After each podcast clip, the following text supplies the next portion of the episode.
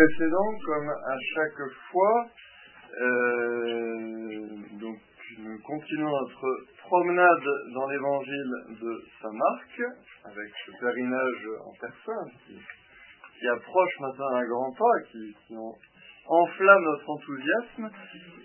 La carte nous permet de, plonger encore davantage. Donc nous allons terminer aujourd'hui sans doute la première euh, grande partie de l'évangile. On a dit qu'il y avait deux grandes parties qui sont annoncées dès le titre.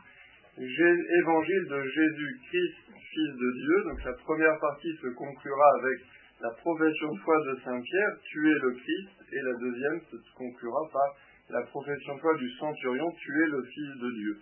Et donc nous avons dit que cette première grande partie, elle avait trois euh, grands moments. Jésus qui s'affirme comme le Fils de Dieu face à l'incompréhension des pharisiens, Jésus qui s'affirme comme euh, fondateur d'une famille selon l'esprit, d'une nouvelle famille qui nous appelle à devenir à notre tour enfants de Dieu en lui, et ça c'est face à l'incompréhension de sa famille de sang, et le dernier moment dans lequel nous sommes, Jésus qui euh, nous demande une réponse de foi à cette invitation, de croire en lui, d'avoir confiance en lui, et euh, cela, eh bien, il nous y invite, et il rencontre dans cette invitation l'incompréhension et la lenteur de ses disciples euh, dont nous sommes, et notamment la lenteur des apôtres. Alors, me semble-t-il, nous nous étions arrêtés à la première multiplication des pains. Hein on l'a déjà oublié. C'est page. On s'est arrêté au, chapitre 7, je pense. Oui. page 17.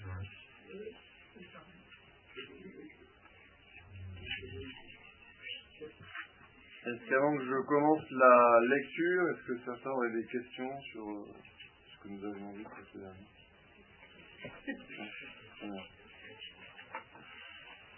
Alors commençons à lire. Les pharisiens et quelques scribes venus de Jérusalem se réunissent auprès de Jésus et voient quelques-uns de ses disciples prendre leur repas avec des mains impures, c'est-à-dire non lavées. Les pharisiens, en effet, comme tous les juifs, se lavent toujours soigneusement les mains avant de manger par attachement à la tradition des anciens, et au retour du marché, ils ne mangent pas avant de s'être aspergés d'eau, ils sont attachés encore par tradition à beaucoup d'autres pratiques, lavage de coupes, de carafes et de plats. Alors les pharisiens et les scribes demandèrent à Jésus, Pourquoi tes disciples ne suivent-ils pas la tradition des anciens? Ils prennent leur repas avec des mains impures.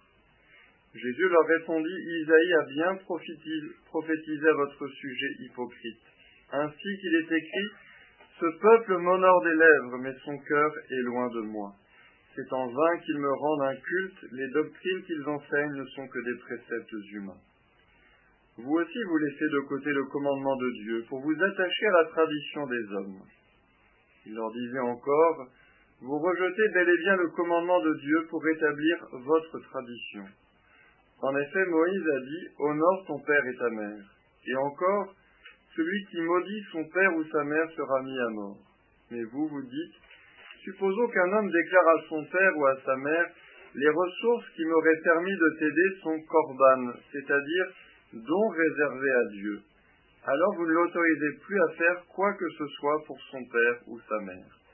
Vous annulez ainsi la parole de Dieu par la tradition que vous transmettez et vous faites beaucoup de choses du même genre.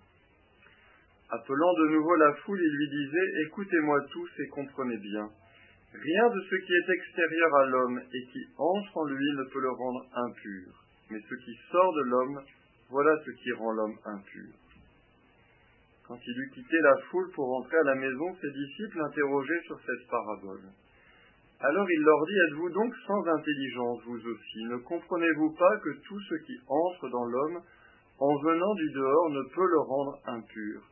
Parce que cela n'entre pas dans son cœur, mais dans son ventre pour être éliminé. C'est ainsi que Jésus déclarait pur tous les aliments.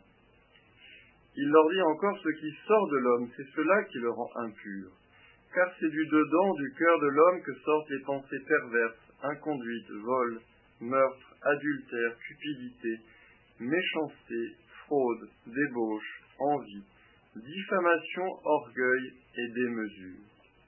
Tout ce mal vient du dedans et rend l'homme impur. En partant de là, Jésus se rendit dans le territoire de Tyr. Il était entré dans une maison, il ne voulait pas qu'on le sache, mais il ne put rester inaperçu.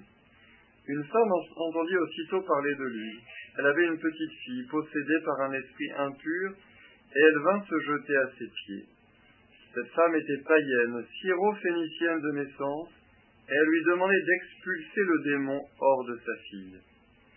Il lui disait, Laisse d'abord les enfants se rassasier, car il n'est pas bien de prendre le pain des enfants et de le jeter aux petits chiens.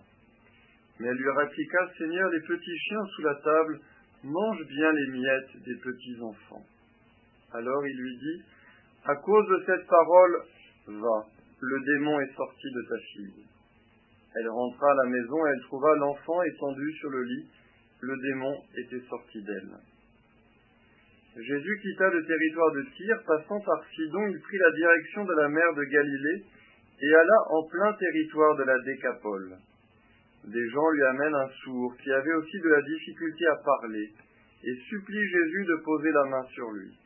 Jésus l'emmena à l'écart, loin de la foule, lui mit les doigts dans les oreilles et avec sa salive lui toucha la langue. Puis les yeux levés au ciel, il soupira et dit Epheta, c'est-à-dire ouvre-toi ses oreilles s'ouvrirent, sa langue se délia il parlait correctement. Alors Jésus leur ordonna de n'en rien dire à personne. Mais plus il leur donnait cet ordre, plus ceux-ci le proclamaient. Extrêmement frappé, il disait, Il a bien fait toutes choses, il fait entendre les sourds et parler les muets. Nous arrêtons là quelques instants pour méditer, pour repenser, éventuellement pour relire ce que nous venons de lire en essayant de faire le lien aussi avec ce thème de la foi qui est central dans ce moment de l'Évangile.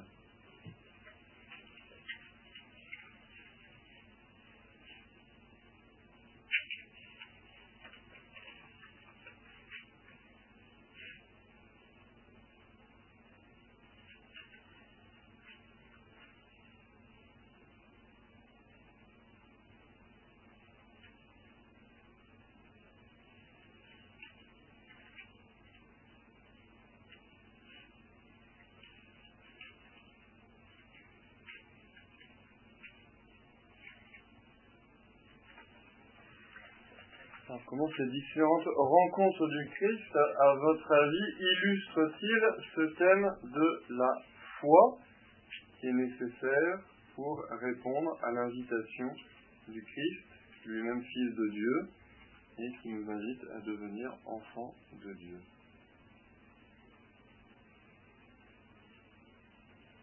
Que nous disent ces différents passages sur la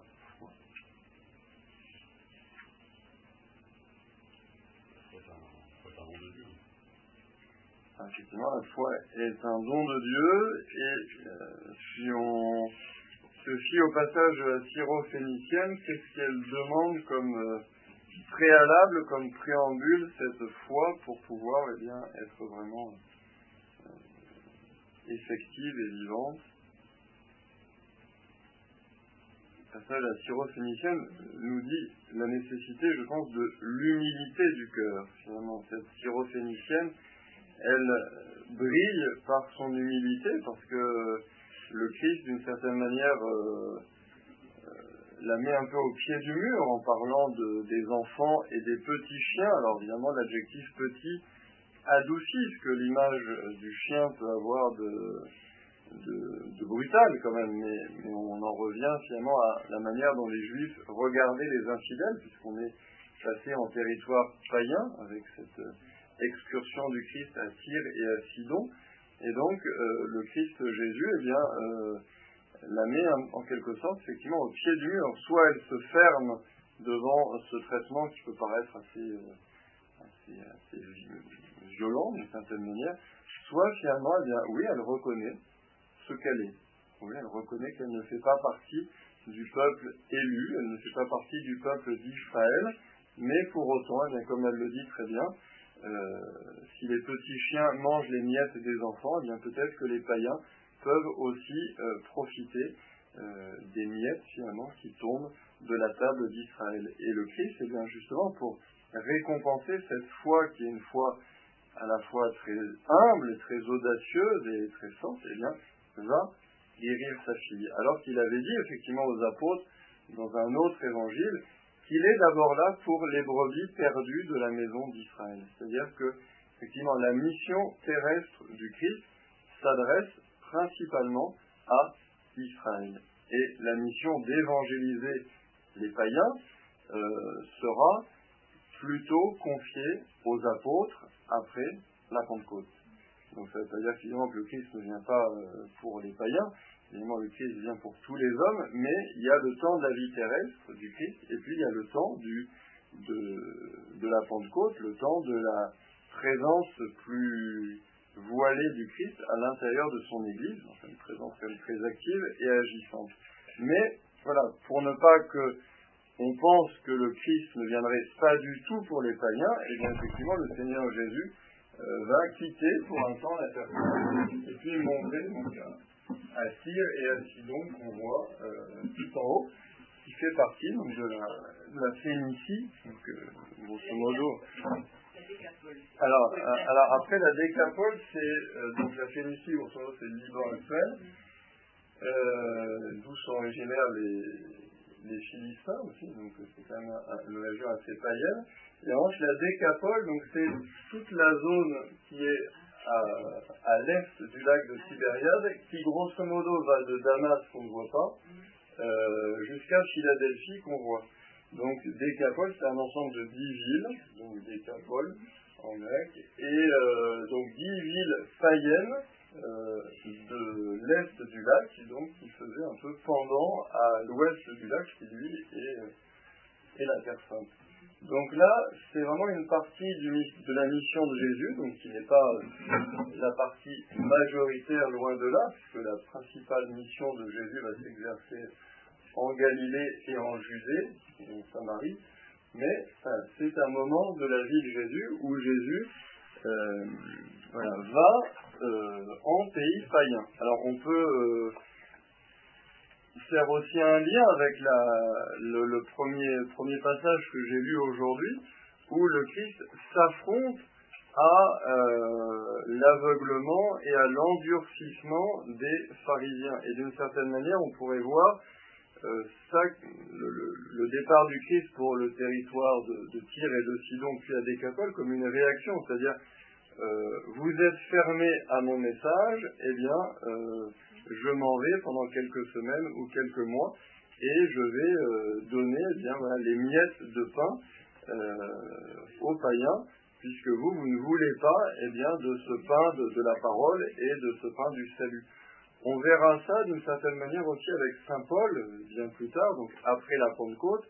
Saint Paul qui souvent, dans les villes qu'il évangélise, arrive, va d'abord à la synagogue pour annoncer Jésus Messie, et c'est souvent euh, face à la réaction d'hostilité, non pas de tous les juifs de la ville, parce que souvent il y en a qui se convertissent, mais d'une bonne partie, euh, mais quand même face à cette réaction d'hostilité qu'il dit, bah, très bien, j'ai rempli la première mission qui est d'annoncer au peuple d'Israël la venue de son Messie. Si vous ne recevez pas mon message, eh bien, les païens, pour qui ce Messie est venu aussi, euh, seront eux heureux d'entendre ce message.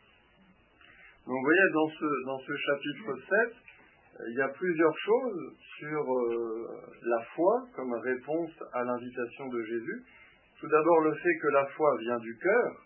Je pense que ça c'est quand même l'enseignement principal de cette confrontation euh, avec les pharisiens, que la foi n'est pas quelque chose de superficiel, de formel, que la foi n'est pas d'abord une question d'ablution et de pratique extérieure, mais qu'elle est d'abord une adhésion du cœur, comme disait Jean-Paul, un don de Dieu que Dieu donne à l'intime de notre cœur, et ce oui, il part, comme Jésus dit, du dedans pour aller vers le dehors, parce que cette foi ensuite elle s'exprime dans une adhésion verbale, dans une pratique de vie, mais elle vient d'abord du dedans.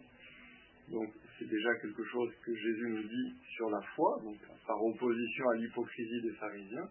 Et puis ensuite que cette foi, elle est universelle, qu'elle elle est donnée à tous les hommes. Alors tous les hommes ne la reçoivent pas, tous les hommes n'y adhèrent pas, n'empêche que Dieu appelle tous les hommes au salut, c'est ce qu'on voit avec la syrophénicienne, et puis que cette foi, eh bien, elle demande euh, cette humilité de cette femme qui accepte effectivement, eh bien, euh, qui accepte déjà d'être un petit chien pour ensuite devenir un petit enfant. Mais euh, elle, sait que oui, dans la situation où elle est, présentement, eh bien, elle est encore du côté des petits chiens, mais c'est justement en s'ouvrant avec humilité à la lumière de la foi qu'elle pourra devenir un petit enfant et recevoir cette dignité d'enfant de Dieu à l'égal du peuple d'Israël. Et puis le, dernier, la dernière rencontre avec ce sourd bègue, euh, en passant par Sidon et avant de revenir vers la rive orientale du lac, eh bien, euh, on est euh, là aussi en, plein, pleine question de foi, puisque l'Église a repris ce passage au moment du baptême, donc au moment où nous recevons la foi, eh bien, pareillement, le prêtre prend de la salive pour en toucher les oreilles et les narines du petit baptisé, et il redit aussi ces mots, ephata, c'est-à-dire ouvre-toi, signe que par le baptême, eh ce sont tous les sens intérieurs du petit baptisé, ou du grand baptisé, si c'est un, un adulte, qui étaient obscurcis par le péché, et qui s'ouvre par la lumière de la foi qui vient du Christ. Donc c'est, on a à la fois euh, l'essence de la foi, euh, cette rencontre de Dieu et du cœur de l'homme. On a l'extension de la foi, tous les hommes sont appelés au salut et à la foi. On a la condition principale de la foi, qui est l'humilité du cœur. Et puis on a les effets de la foi, qui est d'ouvrir tous nos sens intérieurs, d'ouvrir l'oreille de notre cœur à la parole de la foi, d'ouvrir les yeux de notre cœur à la vie dans le Christ. Donc voilà, cette, cette opération de Jésus qui vient nous ouvrir de l'intérieur. Je ne sais pas si vous avez des questions sur ce chapitre 7, euh, après au-delà des, questions de foi, mais sur euh, Jésus, ce qu'il répond aux pharisiens. J'aime bien, moi. moi aussi, c'est bien. Ça souligne très probablement le fait qu'il voit les cœurs des hommes, en fait. Parce que sinon, la tradition en soi, il vient quand même abolir une notion qui est bonne, une, réalité qui est bonne. La tradition, ce n'est pas quelque chose de mauvais. Et, la façon dont il répond, c'est comme si euh, c'était pas mauvais, mais en tout cas, qui, euh, ça n'avait pas de sens en fait. Donc c'est sûr parce qu'ils voient dans leur cœur. Et c'est vrai que c'est un peu dur de voir, je veux dire, la tradition, c'est quand même la racine. Effectivement, ça ne fait rien tout seul, mais ça vient quand même soutenir la venue du Christ. Donc c'est vrai que la façon dont il répond. Euh, Après, là, il n'en a pas tellement contre la tradition en tant que telle, il en a contre l'hypocrisie, c'est-à-dire le, dévoiement euh, des pharisiens qui utilisent cette tradition euh, pour annuler, qui utilisent leur propre tradition humaine pour annuler le cœur de la révélation. Donc c'est ça que le Christ leur reproche. C'est-à-dire que. C'est parce qu'ils voient dans leur cœur, en fait. Oui. ils ne touchent quand même pas deux mots sur le fait qu'effectivement, la tradition est bonne, mais elle n'est pas bonne en, en soi, elle est bonne en, Ouais. Ça qui se passe, mais il y a un gros rat ou. Et, je pense que c'est beaucoup plus. Mais les élèves ils sont en embarras par la fenêtre pour manger, mais je sais pas. Ouais. C'est la sourire. euh, c'est vrai que euh, de notre temps, en fait, euh, c'est un passage qui peut être quand même utilisé contre justement la tradition. Oui, bah, je pense que certains ne s'en sont pas privés d'ailleurs. Ah, mais... Dit, quand même, euh, oui, mais c'est là où il faut vraiment lire. Euh... excuse-moi, Maria, des, des personnes qui pourraient s'en prendre à la tradition chrétienne. Là, le Christ ne s'en prend pas à la tradition chrétienne, mais aux, pharisiens qui pensent qu'eux seraient impurs et tous les autres euh, ne seraient pas. Oui, mais ça, je, je pense que déjà, il faut le relier à d'autres passages où, quand le Christ nous dit Je ne suis pas venu pour abolir, mais pour accomplir. Il faut le relier aussi au fait que dans la vie même du Seigneur Jésus, il a euh, voulu euh, suivre un certain nombre de traditions et de pèlerinages et, de, fidélité au temple et à la loi et, que la très Sainte Vierge Marie et Saint Joseph aussi avec euh, la présentation etc. ont voulu s'inscrire dans la grande tradition du peuple d'Israël. Donc il n'y a pas de remise en cause de la tradition en tant que telle, mais le Christ, effectivement, euh, je dirais, c'est euh, toute la malice du péché, donc il ne peut pas euh, se permettre d'être laxiste, déjà, donc c'est ce qui explique aussi son ton peut-être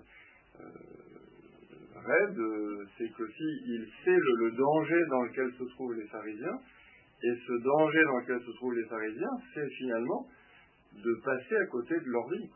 Donc c'est quand même un danger assez grand, et passer même peut-être à côté de leur éternité. Et, de se servir de choses religieuses pour en fait être dans leur cœur euh, des hommes religieux en fait, parce que vu qu'ils se sont mis en quelque sorte à la place de Dieu, c'est-à-dire qu'ils ont mis leur volonté propre à la place de la volonté de Dieu, qu'ils ont mis des traditions humaines au-dessus euh, de euh, vraiment la tradition divine, ce qui a vraiment été révélé, ben, ils sont en train de, de commettre euh, finalement le plus grand des péchés sous couvert d'être religieux, ce qui pour le Christ, je pense, est encore plus douloureux et encore plus tragique que les péchés des païens. Donc je pense que c'est ça qui explique aussi ce ton extrêmement fort, parce que à la fois ils ont énormément reçu, donc déjà ils ont une dette par rapport à ça, et en plus ceux qu'ils ont reçus, ils s'en servent tellement mal que euh, les, plus petits aspects viennent annuler les aspects essentiels et les cacher. Et donc il y a vraiment un, je pense que Christ, euh, a envie de, crier, il a envie de leur crier à leur cœur, mais euh, ouvrez les yeux, quoi, déchirez le voile qui vous masque l'essentiel de ce que Dieu est venu vous, transmettre. Et, de ce point de vue je pense qu'effectivement, il y a sans doute un examen de conscience aussi à faire de notre côté. Voilà. Est-ce que des aspects plus humains de notre religion catholique ne viennent pas parfois prendre dans notre cœur plus de place que ce qui est le cœur de cette religion catholique, à savoir euh, l'amitié avec Dieu et la sainteté? Je pense que c'est oui, pas, pas, c'est pas voilà, on peut sans être pharisien, mais on peut se servir aussi de ce passage pour faire un examen de conscience. Aussi, dans le chapitre 7, en contrepoint, d'un côté, il y a des, des mesures, on va dire, d'hygiène, sanitaire, qui en soi sont pas répréhensibles. Ouais. Et d'un autre côté, Jésus montre, il y y a, les, les, miracles de Jésus derrière. Donc, ils mettent en perspective, justement, d'un côté, les, l'aspect un peu euh, basique, humain, et puis euh, ce qui, qui vient du temps de Dieu, c'est toutes ces, toutes ces guérisons qui sont des guérisons euh, qui viennent aussi par la foi. Donc ça, ça permet d'avoir un contrepoint, de se dire aux parisiens, ben voilà, Oui, puis c'est vrai qu'on sait par d'autres euh, passages que les pharisiens ne brillent pas par euh, leur amour du prochain, euh, que les pharisiens peuvent faire de leur prière au temple un lieu de démonstration orgueilleuse plus que d'un cœur à cœur humble avec Dieu. Et donc, il le Christ se retrouve quand même face à des hommes qui euh, ne rateraient pour rien au monde euh, un lavage de main, mais qui euh, allègrement ratent tous les jours le lavage du cœur en le plongeant dans la charité. C'est là, oui, c'est là, où il faut, faut, faut crier. En fait, ça veut pas dire que le Christ ne veut pas qu'on se lave les mains avant les repas. Hein. C'est pas que les mains, apparemment. Oui, oui. Et puis, et puis c'est le encore, c'est le encore depuis que le Christ prêche, et puis c'est le encore depuis, euh, depuis Moïse. Quoi. Donc c'est vraiment charmant. Et c'est aussi, euh, pas tout le monde qui a, a euh, oui, vous dites que c'est pas que les mains, c'est aussi quand ils rentrent du marché, euh, prendre une par exemple, faire des d'eau et, et appliquer euh, euh, les carafes. Euh, il y a aussi, il euh, il y a Ouais. Et, et ceux qui nettoient la coupe, ceux qui nettoient la coupe, euh, comment comment c'est déjà, ceux qui nettoient la coupe au, à l'extérieur, Peut-être que les gens n'avaient pas aussi, euh, les pauvres ont certainement moins l'accès à l'eau, surtout à cette époque. Oui, bah après, je sais pas si les pharisiens sont tous euh, riches, hein, mais, euh, mais après, c'est vrai qu'il y a aussi ce côté, euh, au marché, on sait pas qui on côtoie, on ne sait pas si on côtoie pas des gens impurs, des gens païens, etc. Et donc, euh, il y a aussi ce côté se laver par hygiène, mais aussi se laver pour se mettre en distance par rapport au reste des hommes, ce qu'on retrouve dans la parabole du pharisien et du publicain, et ce qu'on retrouve aussi le vendredi saint quand les pharisiens ne veulent pas euh, entrer chez Pilate. Pilate est obligé de sortir du prétoire et d'aller à leur rencontre parce que les pharisiens ne veulent pas euh, rentrer chez un païen. Et donc on- voit tout le décalage de ces pharisiens qui sont prêts à livrer un innocent, euh, mais qui ne veulent pas se salir d'une impureté rituelle en rentrant chez un païen. Mais en revanche, se salir du sang de l'innocence, ça paraît être beaucoup plus accessible. Donc c'est ce décalage-là qui est vraiment pointé par les en fait, ils les met en fait de leur propre contradiction, parce qu'après il dit, c'est pas ce qui vient de l'extérieur qui, qui Ah salit le cœur de l'homme, mais c'est ce qui vient de l'intérieur. Alors que donc, il, Nietzsche, ça et coup, enfin, donc, cette histoire de marché, c'est, Ah bah, c'est et c'est pour ça que, alors là, c'est pas tellement dit dans, dans celui-là, mais dans, mais dans un autre évangile, justement, on dit, mais sais-tu que les gens ont été profondément scandalisés par ce que tu as dit? Et ce, ce côté, euh, voilà, c'est c'est pas ce qui rentre de l'extérieur qui rend impur, et c'est vrai que ça va vraiment à l'encontre de la mentalité du temps. ouais. C'est ce qui, c'est ce qui sort de la bouche des gens. Donc c'est vrai que là aussi, il y a un examen de conscience à poser sur, euh, sur ce qu'on dit. Et... C'est plutôt facile de ne pas manger certaines choses. Hum. Que Ah bah, c'est plus facile de se laver les mains que d'éviter une calomnie ou une médisance. Hum, Ça, ça me fait penser, ça me fait, ça me fait penser à la hum. Ouais. Maroc. C'est ça, des gens qui sont pas forcément propres, Hum. mais euh, je discute avec eux. Il y a des choses qui sont très, très propres hum.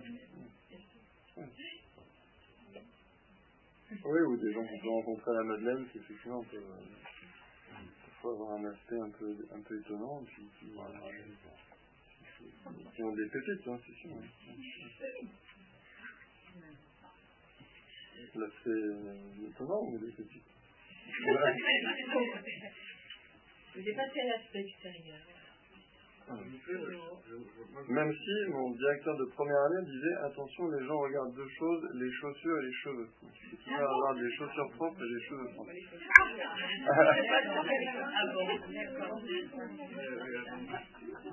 Il parlait pas de la barbe. Mais... euh, les- Donc la soutane peut être ignoble entre les deux, mais euh, pour les deux.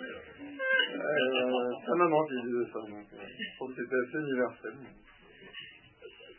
Son charme. Je voudrais comprendre euh, quelque chose, c'est Ah ben, on est là pour ça. sur le, le fait, euh, le commandement de nommer son père et sa mère, Ah ben voilà.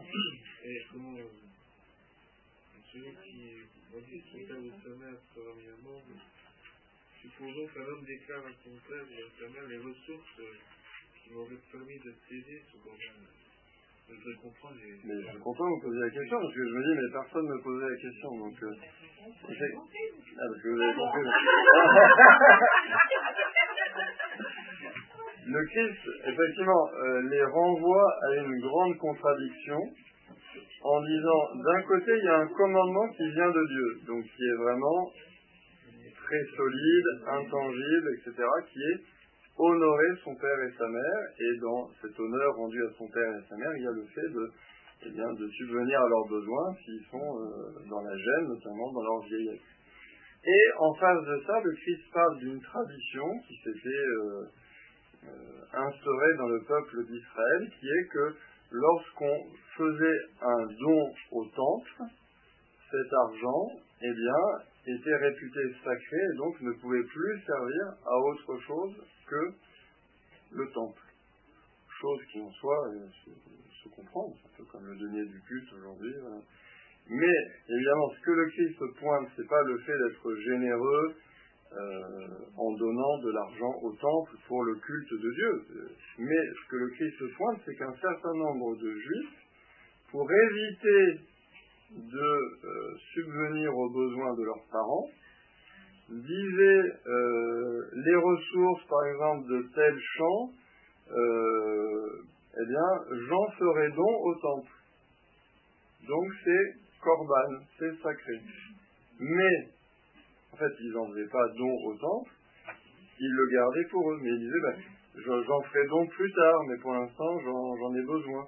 Donc il y avait une espèce de d'hypocrisie qui faisait que... Euh, oui, il y avait un mensonge, oui. Et ils donnaient rien aux parents, ils gardaient pour eux, mais en même temps, ils disaient, ah mais là je peux pas... Euh... Mais c'est la réalité de donner deux fois, euh, ça pas deux fois, mais ils pensaient donner il donnait quand même au moins une fois. Bah, il, do, il, donnait quand même, oui, oui, oui, oui, il donnait quand même. Mais mes parents, ouais, ils disaient, euh, ah non, mais cette vigne-là, elle est, elle, est, elle est pour le temple, mais en revanche, euh, le raisin qui pousse dessus, pour l'instant, les, les ressources m'en reviennent. Mais, ah.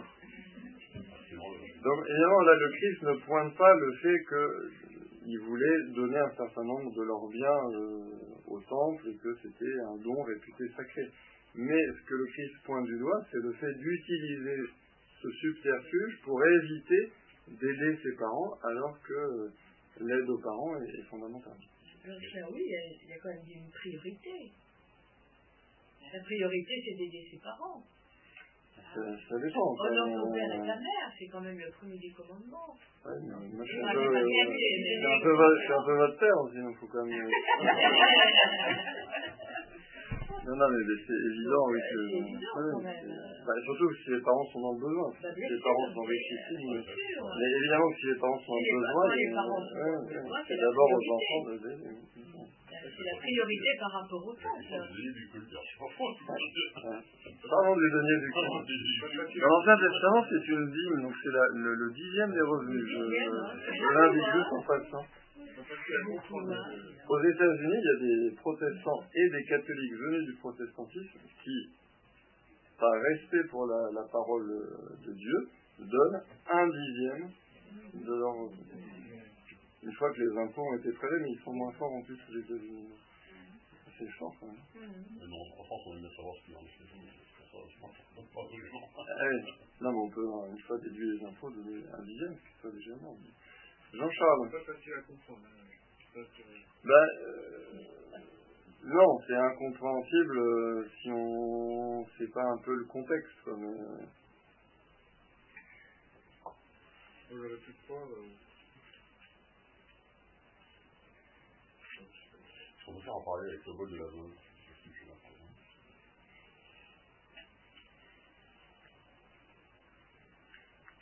Ouais, pas tout à fait, mais parce que là, ils donnent vraiment quand même les pharisiens dans le bol de la veuve, mais ils donnent avec, euh, oui, avec ostentation et, et sans donner de leur euh, nécessaire. Alors, après, on leur demande pas forcément de, de donner de leur nécessaire. C'est déjà très bien s'ils donnent. Ah oui, mais enfin, il ne s'achète pas avec ça. Mais alors, ce qui est très beau chez la veuve, c'est à la fois son humilité et le fait qu'elle se prive euh, du nécessaire pour donner, pour donner autant. Alors que sans faire cet effort de se priver du nécessaire, bon, ils donnent, c'est très bien, mais ils ne sont pas gênés par ce don, ils ne sont pas vraiment privés. Et, en revanche, eux, ils mettent ce don en scène, alors que euh, c'est peut-être qu'au niveau de la somme, euh, c'est un don plus important, mais au niveau de l'intention et de l'effort, c'est un don moins important. Alors vous ne l'autorisez plus à chaque fois que ce soit pour son. C'est là que c'est pas facile. Alors vous. Ben, C'est-à-dire que les pharisiens disent aux, aux gars, euh, ben non, ben, si c'est un don sacré, maintenant tu peux plus t'en servir pour euh, ton père ou ta mère. Ah oui. D'accord. Oui, oui, oui. C'est-à-dire que si, euh, je sais pas moi, si euh, quelqu'un a vraiment pour le coup donné au temple, mais euh, ses parents sont dans la gêne et euh, il revient en disant bah, je me suis peut-être un peu avancé, là j'ai donné trop, est-ce que je peux en récupérer un petit peu parce que mes parents sont dans le besoin. Euh, les fonctionnaires du temple vont lui dire ah peut peut mais non, donner c'est donner quoi. Voilà. Le reçu fiscal est déjà émis et tout ça, c'est- c'est parti à Bourges, on ne peut plus rien faire là.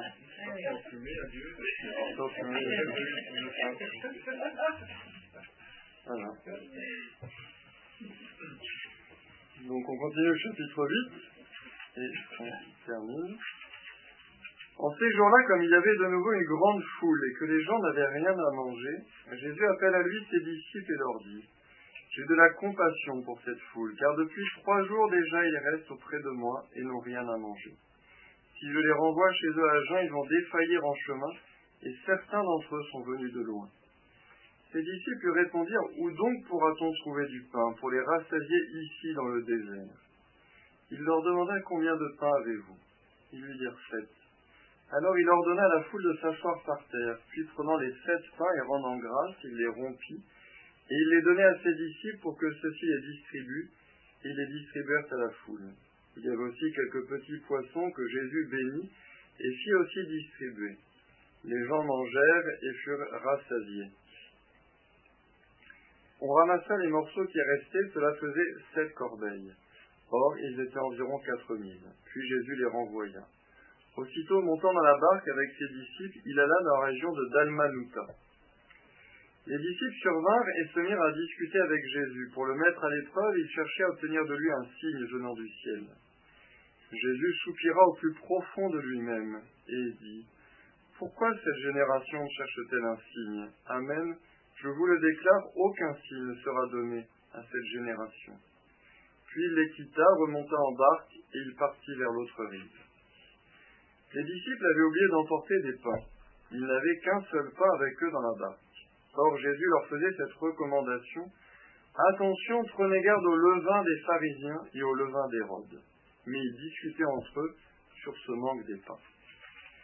Il se rencontre et leur dit, Pourquoi discutez-vous sur ce manque de pain? Vous ne saisissez pas, vous ne comprenez pas encore, vous avez le cœur endurci, vous avez des yeux et vous ne voyez pas, vous avez des oreilles et vous n'entendez pas. Vous ne vous rappelez pas Quand j'ai rompu les cinq pains pour cinq mille personnes, combien avez-vous ramassé de paniers pleins de morceaux Ils lui répondirent, douze. Et quand j'ai rompu sept pour quatre mille, combien avez-vous rempli de corbeilles en ramassant les morceaux Ils lui répondirent sept. Il leur disait, vous ne comprenez pas encore Jésus et ses disciples arrivent à Bethsaïde. Des gens lui amènent un aveugle et le supplient de le toucher. Jésus prit l'aveugle par la main et le conduisit hors du village. Il lui mit de la salive sur les yeux et lui imposa les mains. Il lui demandait Aperçois-tu quelque chose? Levant les yeux, l'homme disait J'aperçois les gens. Ils ressemblent à des arbres que je vois marcher. Puis Jésus de nouveau imposa les mains sur les yeux de l'homme. Celui-ci se mit à voir normalement, il se trouva guéri et distinguait tout avec netteté. Jésus le renvoya dans sa maison en disant Ne rentre même pas dans le village. Jésus s'en alla ainsi que ses disciples vers les villages situés aux environs de Césarée de Philippe. Chemin faisant, il interrogeait ses disciples. Au dire des gens, qui suis-je? Ils lui répondirent Jean le Baptiste, pour d'autres Élie, pour d'autres un des prophètes. Et lui les interrogeait Et vous, que dites-vous? Pour vous, qui suis-je? Prenant la parole, Pierre lui dit Tu es le Christ. Alors il leur défendit vivement de parler de lui à personne.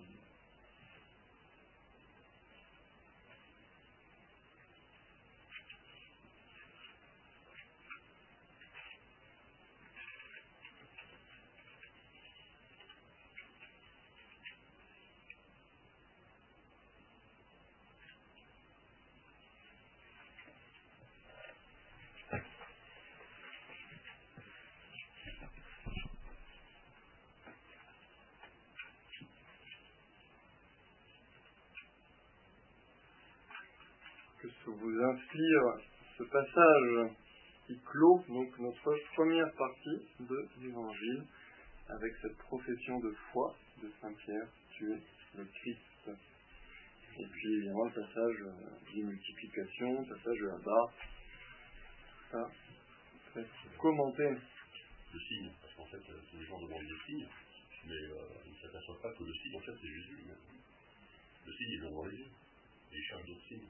Oui, et puis. C'est peut-être aussi en relation avec la parabole de, de l'aveugle, là, qui, et justement, je, je, je renvoie, donc je vois, je vois Jésus. Je, je vois le signe. Et, et puis, cet aveugle, ce qui est intéressant aussi, c'est que c'est progressif. Donc donc c'est aussi comme un encouragement pour nous, et puis pour les apôtres, pour tous ceux qui sont un petit peu euh, à la masse, c'est que euh, voilà, au début ils voient voilà, juste euh, les gens comme des arbres, euh, ils distinguent euh, très peu nettement, et puis Jésus fait une deuxième imposition, et là il parvient à une pleine clarté. Donc il y a cette, cette idée de, progression, de croissance dans la foi. Et effectivement, les, apôtres, on le voit, sont encore très, très enfants dans la foi, hein, dans la barque. Euh, euh, voilà, ils, discutent du pain, euh, comment, comment on va faire, on n'a qu'un pain pour euh, 13, alors que le Christ vient quand même de nouer à 4000 personnes, donc on se dit, euh, ils sont quand même euh, voilà, un petit peu... euh, là aussi, voilà, ils demandent un signe, alors que le signe, effectivement, ils l'ont eu sous les yeux. Euh, ouais. Ah bah juste à l'instant, là, c'est- brutal, foi, parce que par exemple, euh, sans il euh, converti, c'est brutal. Ouais, ouais. Mais il, mais il, il ira en Arabie, faire un temps de retraite, il ira à Jérusalem auprès des apôtres, donc aussi, même chez Saint Paul, cette, cette croissance. On Et on trouve pas du tout, c'est une ouais, ouais, ouais. Il attend le aussi. pain, c'est la, le pain, c'est la parole de Dieu. Effectivement, il y, a une, alors, il, y a, il y a évidemment une dimension très eucharistique à cette euh, multiplication des pains, de nouveau avec euh, il prit le pain, il rendit grâce, il rompit, il le donna à ses disciples, donc il y a évidemment euh, un clin d'œil, on va dire, eucharistique.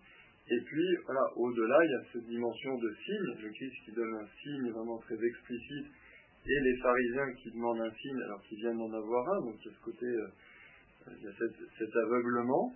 Et puis voilà, ce, balbutiement des, des, apôtres, c'est- c'est intéressant parce que il y a cette multiplication des pains, le Christ laisse sept corbeilles, et eux ils partent et ils n'ont pas pris de pain, ou pratiquement rien. Et c'est une belle image finalement de Jésus qui les enseigne, qui les nourrit, qui leur donne énormément, mais pour l'instant, voilà, ils ont, de tout cet enseignement de Jésus, pour l'instant très peu gardé finalement. Et ils ont voilà, ils ont, ils ont pas rien gardé du tout, ils ont gardé un, pain. Et après, à partir de ce pain, bah, Christ va pouvoir travailler et puis les nourrir. Mais il y a cette, euh, il y a ce, ce décalage immense là, du Christ qui nourrit les foules, qui leur laisse sept corbeilles remplies de morceaux, puis eux, bah, ils repartent. Ils n'ont même pas pensé à prendre euh, du pain suffisamment pour, pour chacun. Donc, euh, ah, ils sont encore en, décalage, et puis voilà, ils discutent du pain, le levain, ils pensent que le Christ leur donne des conseils de, cuisson, euh, euh, n'est pas le levain des pharisiens, le levain d'Hérode, enfin, euh, voilà, c'est ça, c'est ça. Le, le Christ leur dit, méfiez-vous de, de la malice des pharisiens qui sont hypocrites, de la malice d'Hérode qui euh, cherche à vivre par la, la violence, par la cruauté, euh, qui a tué euh, Jean, qui a fait tuer Jean-Baptiste. Et, et eux, ils pensent que c'est un conseil thermomix, quoi. Euh, quel, quel, levain, il mettre, enfin, on fait pas du pain avec le thermomix. Pourquoi par le mot qui transforme C'est pas le rapport. Bah, il y a un rapport quand même assez clair, parce qu'on est quand même dans un contexte de pain. On, vient de distribuer des pains. euh, Je, je Alors- pas le lien entre, entre le vin et malice. Ah oui, d'accord. Parce que le levain, c'est, euh, comme dit Saint Paul, et je pense qu'il peut-être qu'il reprend un, un proverbe, Saint Paul plus tard, hein, pas Saint Paul dans la barque, n'y est pas, mais Saint Paul dans une de ses épîtres dit il suffit d'un peu de levain mauvais pour corrompre toute la pâte. C'est-à-dire que cette image, alors la fraternité Saint-Philippe, ils aiment beaucoup l'image de la goutte de poison dans la soupe, ça, a changé de, plat, mais euh, c'est cette idée que un tout petit, euh, une erreur insidieuse mais euh, voilà, forte, même mêlée à beaucoup de bien, peut tout corrompre. Et c'est cette idée que chez les pharisiens, il y a beaucoup de bien apparemment. Ils ont une formation religieuse solide, ils prient, ils font l'aumône, etc. Donc ça, c'est toute la pâte, d'une certaine manière. Mais l'erreur de départ, ou le péché de départ, euh, qui matériellement n'est pas énorme comparé à tout ce qu'ils font, mais qui au niveau de, sa force de corruption est immense, c'est-à-dire l'idée que finalement, eh bien, euh, ils suivent plus leur volonté propre que la volonté de Dieu, eh bien, cette erreur ou ce péché de départ euh, jette ensuite son voile et sa malice sur tout le reste. De même qu'un tout petit peu de levain, c'est infinitésimal par rapport à la pâte, mais si le levain est mauvais, eh bien, tout le pain qui va être fait à partir de là sera mauvais.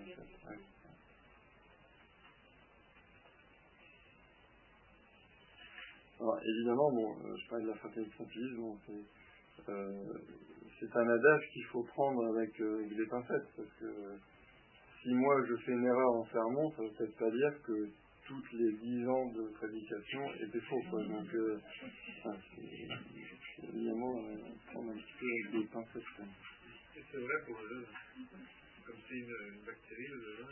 Ah oui, mais après, c'est vrai aussi de la goutte de poison dans la soupe, mais, mais je veux dire, que ça faut que ce soit une erreur ou un péché un petit peu euh, cardinal quand même, qui soit euh, voilà, soit à la base de la vie spirituelle ou à la base euh, d'un enseignement, mais que parfois il y a une erreur malheureusement qui se glisse, qui se glisse dans un enseignement, ne veut pas dire forcément que tout l'enseignement était mauvais.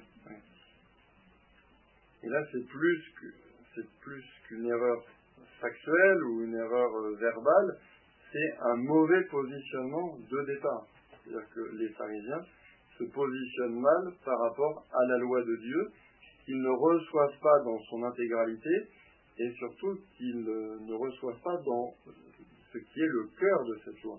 Et ce mauvais positionnement de départ fausse tout. Hein, je sais qu'ils aient mis l'accessoire au-dessus de l'essentiel parce que ils ont fait mis leur volonté au-dessus de la volonté de Dieu et que c'est eux qui choisissent ce qui est important, ce qui ne l'est pas. C'est ce positionnement-là qui, qui, fausse tout. En fait. J'ai une question. Est-ce que tous les pharisiens étaient vraiment. Ah. Moi, je crois qu'il y avait quand même. Non, non, non, non, non. non, non. C'est quoi José d'Arimathie, il était pharisien ou pas? Si c'était pharisien ou membre du Grand Conseil, mais en tout cas, bon, il était quand même euh, à une position élevée et qui était plutôt... Bien sûr, bien sûr, oui. Ah oui, oui. Nicodème. Oui.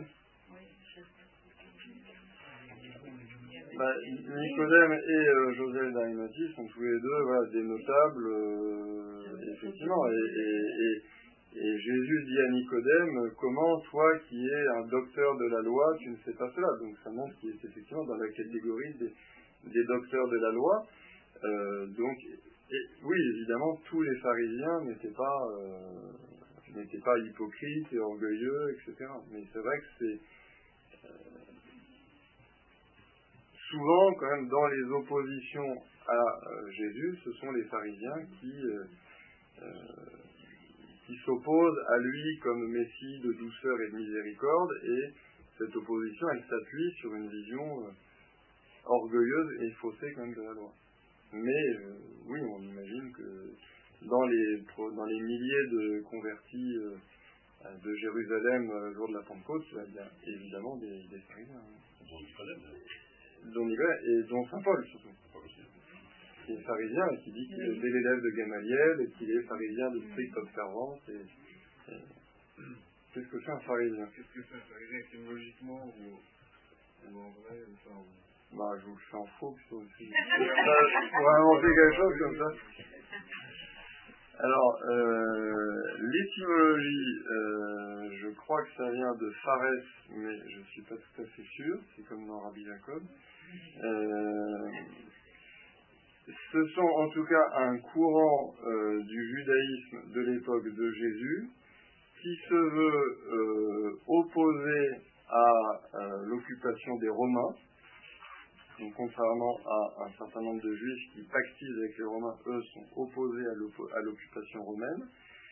Et ils sont opposés à l'occupation romaine, notamment parce que les Romains sont des païens, alors que les pharisiens, eux, se présentent plutôt comme les champions de la pureté religieuse, c'est-à-dire euh, héritiers des Maccabées, qui sont ceux qui ont défendu Israël contre euh, l'influence grecque euh, trois siècles auparavant, donc héritiers de, ces Maccabées, héritiers de, ces intransigeants, on va dire, qui euh, font de Dieu le roi d'Israël, de la loi divine la loi d'Israël, et donc qui refusent toute compromission avec un pouvoir politique païen, et qui se sont fait des spécialistes justement de la lecture et de la méditation de la loi d'Israël.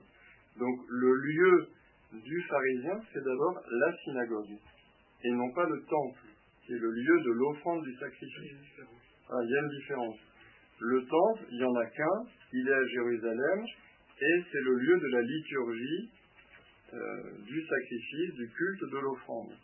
Au temple règnent plutôt les Sadducéens, qui sont une autre branche du judaïsme, qui eux pactisent volontiers avec euh, les Romains et qui sont une, souvent une forme d'aristocratie euh, sacerdotale, donc des grandes familles qui euh, se, renouvellent de génération en génération. C'est-à-dire que tous ceux qui servent au temple sont des Sadducéens un peu corrompus avec le pouvoir, parce que Saint Zacharie est prêtre et sert au temple. C'est pareil comme les pharisiens.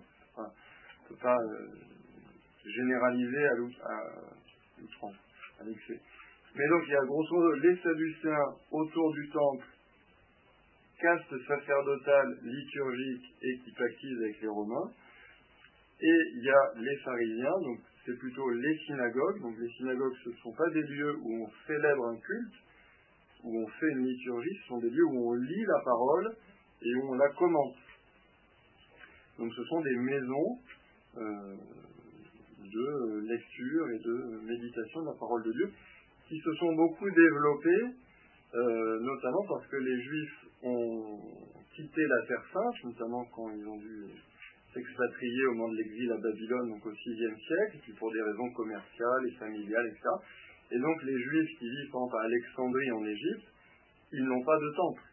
Il leur est strictement interdit de refaire un deuxième temple. Il n'y a qu'un temple à Jérusalem, là où était l'Arche d'Alliance. Euh, donc ils peuvent pas faire un deuxième temple, mais ils vont faire des synagogues, c'est-à-dire des lieux de rassemblement. Synagogue en grec, ça veut dire rassemblement. Donc des lieux où on se rassemble pour lire la parole de Dieu et euh, la commenter, la méditer. Donc vers les pharisiens qui sont plus sur la loi, la parole de Dieu, et les sadducéens plus sur le culte, le temple.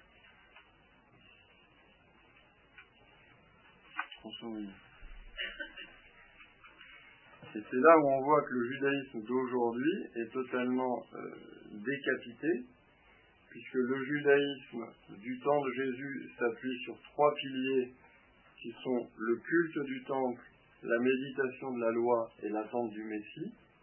Et le judaïsme actuel a perdu le culte du temple et l'attente du Messie, puisque son ne tente plus le Messie. Donc il ne leur reste que la méditation de la loi. Aujourd'hui, euh, l'attente du Messie plus d'un an, non. De moins en moins, en fait, mais. Bah, non, enfin, il y a. Il y a... Alors, il se croit le Messie eux-mêmes, peut-être.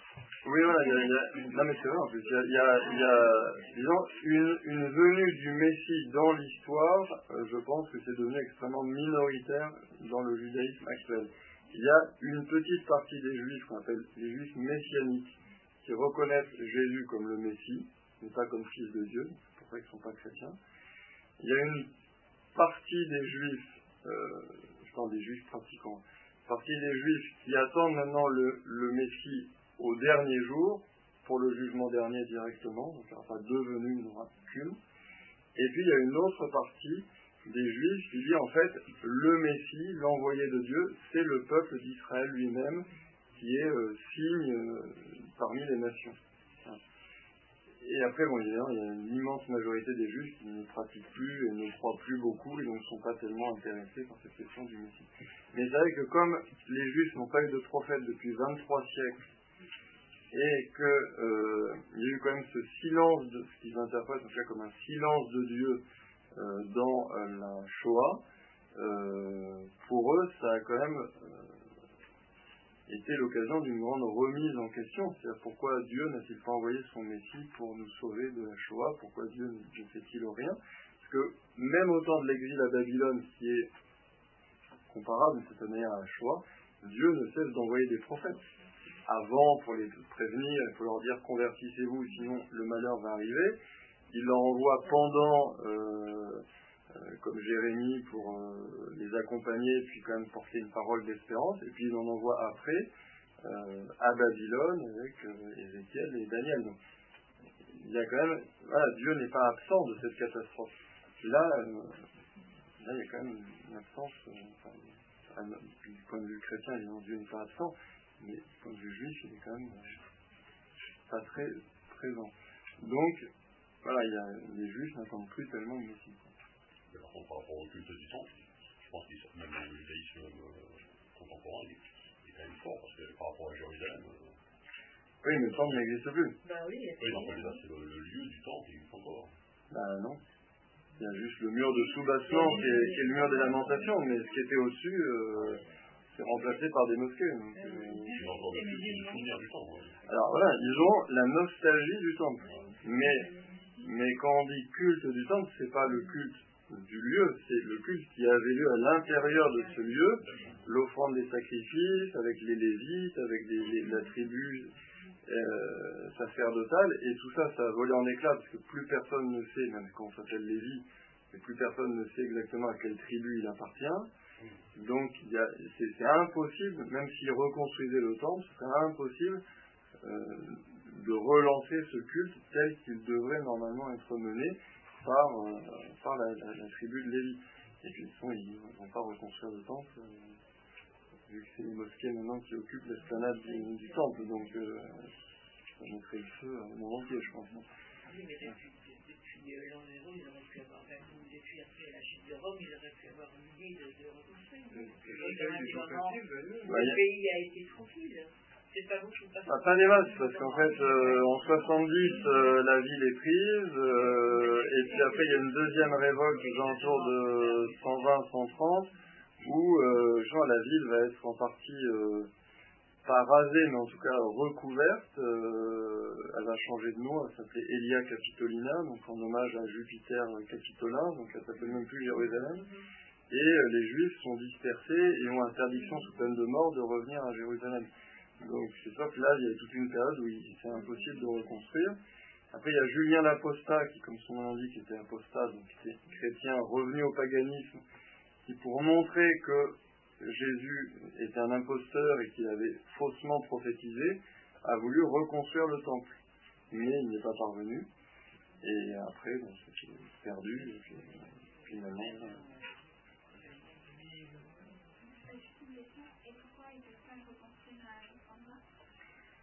Euh, parce que c'est là le lieu du temple. Donc, euh, de même que les juifs d'Alexandrie euh, dans l'Antiquité ne pouvaient pas construire un deuxième temple, là c'est pareil, ils ont bien conscience que le temple est indissociable euh, du mont Moria sur lequel ils sont sur le mont Sion sur lequel ils sont. Et c'est quoi le, donc les Sadducéens qui sont dans l'histoire Oui. Et c'est quoi la relation entre les Sadducéens et les les supérieurs?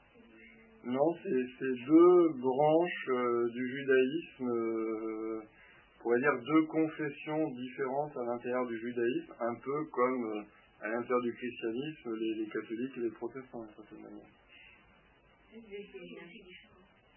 C'est-à-dire, qu'ils ont